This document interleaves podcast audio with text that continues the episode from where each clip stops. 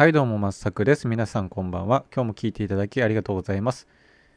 え昨日ですね、ノートを更新した際に、21日間連続記事更新おめでとうって表示されたんですね。で、3週間も経過したのかってすごい嬉しい気持ちになったんですよね。まあ、というわけで、本日はノートを3週間毎日配信できた3つの理由というテーマでお送りします。はい。でまず1つ目ですね。コスパが良いという点です。まあ、圧倒的に良い、コスパが良いかなと思います。で、私で、私はですね、これまで、あの、ワードプレスで、まあ、自分でサーバーを立てて、レンタルサーバーを借りて、ブログを4ヶ月ぐらいやってきました。で、大体1記事あたりの作成時間で、まあ、10時間から長いものだと18時間ぐらいかかったものもあります。で、なぜそこまで時間がかかるかというと、結局あの SEO といって Google の1ページ目ですね。まあ、10個大体あるんですけども、1ページにつき。まあ、そこに1ページ目に表示されないとクリックされないんですよね。だからそこの上位に表示されるためにいろいろ工夫する必要があるというので、あの時間がかかるんですよね。具体的には、まあ、次のようなことをやります。あのペルソナ選定、キーワード選定、競合記事のリサーチ、目次や文章構造の作成、でペルソナの課題解決に記事がなっているかどうか、えー、誤字脱字チェック、サイトデザインの構築、まあ、こんな感じで結構たくさんあるんですよね。で結果的に膨大な時間がかかるということになっています。一方で、ノートの場合っていうのは、比較的リラックスして文章が書けるんですよね。というのも、あのノートというプラットフォームがとても強いからなんですよ。やっぱりこう、 WordPress と違ってサーバーを立てなくていいということもあるんですが、えっと、まあ、ノートはテキスト記事に特化した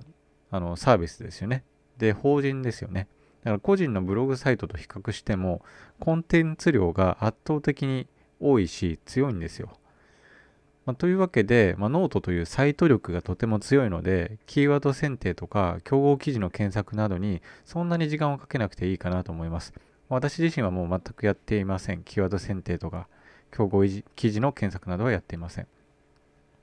なので、これからブログをしよう、始めようかなと思っあの迷ってる方、思ってる方は、まずはノートでいいのかなと思います。 WordPress でやってもいいんですけども、結構、あの、なんですかね、いろいろサイトデザインとか、あの、文章を書く以外のことで結構時間をかけてしまうので、まあ、文章をまず手軽に書きたいというのであれば、ノートで間違いないかなと思います。で、まあ、難易度が、まあ、コストがかからないとはいえですね、毎日更新って辛くなる時もあるんですよね。なので、まずはその最初に、えー、まあ思い、普段思いついたこととか、まあ、日々感じたこと、えー、やったこととか、まあ、それを文章にする、文章にする、言語化する、まあ、この程度で、えー、どんどんノートに書いていくと続けられるのかなと思います。で、2つ目ですね、反応があるので嬉しいという点です。まあ、言わずもがなだと思うんですけども、皆さんもこれ、えー、スタエフをやられてる方、ノートもやってる方いると思うんですが、まあ、やっぱりいいねとかコメント、フォローっていうのが、まあ、増えたりとか、実際こう、通知が来るとすごい嬉しいですよね。で、過去のあの私の記事でも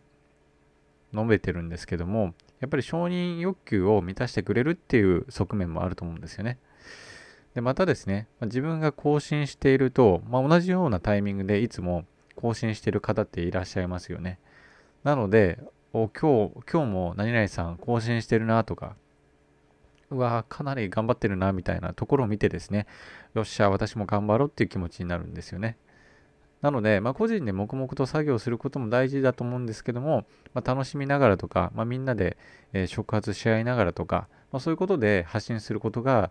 え、発信することをですね、続けることができるのかなと思います。で、最後3つ目ですね。記事のモニタリングが容易という点です。ま記事をアップした後って、あの記事どうだったかなみたいな感じで反応が気になりますよね。で、ワードプレスでこう自分でブログを、えー、アップしている時ですと、やっぱりそのブログの PV 数を計測するときって、基本的に Google アナリティクスを使うと思うんですよね。私もそうでした。多分皆さんもそうかなと思います。でも結構 Google アナリティクスっていろんな機能があるので、まあ、我私のような初心者ですと、あんまりこう使いこなせないんですよね。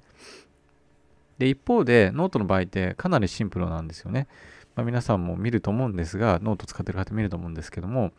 まあ、ビュー、コメント、好き、この3つの指標しか基本的にないんですよね。で、それをま一覧化して、ま、見れるということで、まあ、非常にシンプルであの直感的に分かりやすいのかなと思います。はい。ということで、まあ、このシンプルなその計測機能、えー、モニタリングが良いという点がですね、えー、継続の、えー、一つの理由になるのかなと思います。はい。じゃあ最後まとめますと、ノートを3週間毎日配信できた3つの理由は、1つ目、コスパが良い。2つ目、反応があるので嬉しい。3つ目、記事ごとのモニタリングが容易という点ですね。はい、ということで、えー、今日も聞いていただき本当にありがとうございます。えー、今日金曜日ですね、花金ということで、皆さん今週も1週間お疲れ様でした。ね、疲れましたね。ということで、まあ明日は土曜日なので、ゆっくり休みつつ、まあ、ちょっと回復したらまた作業をするというような感じですね。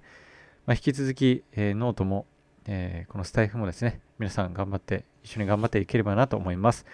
では皆さんお疲れ様です。さよなら。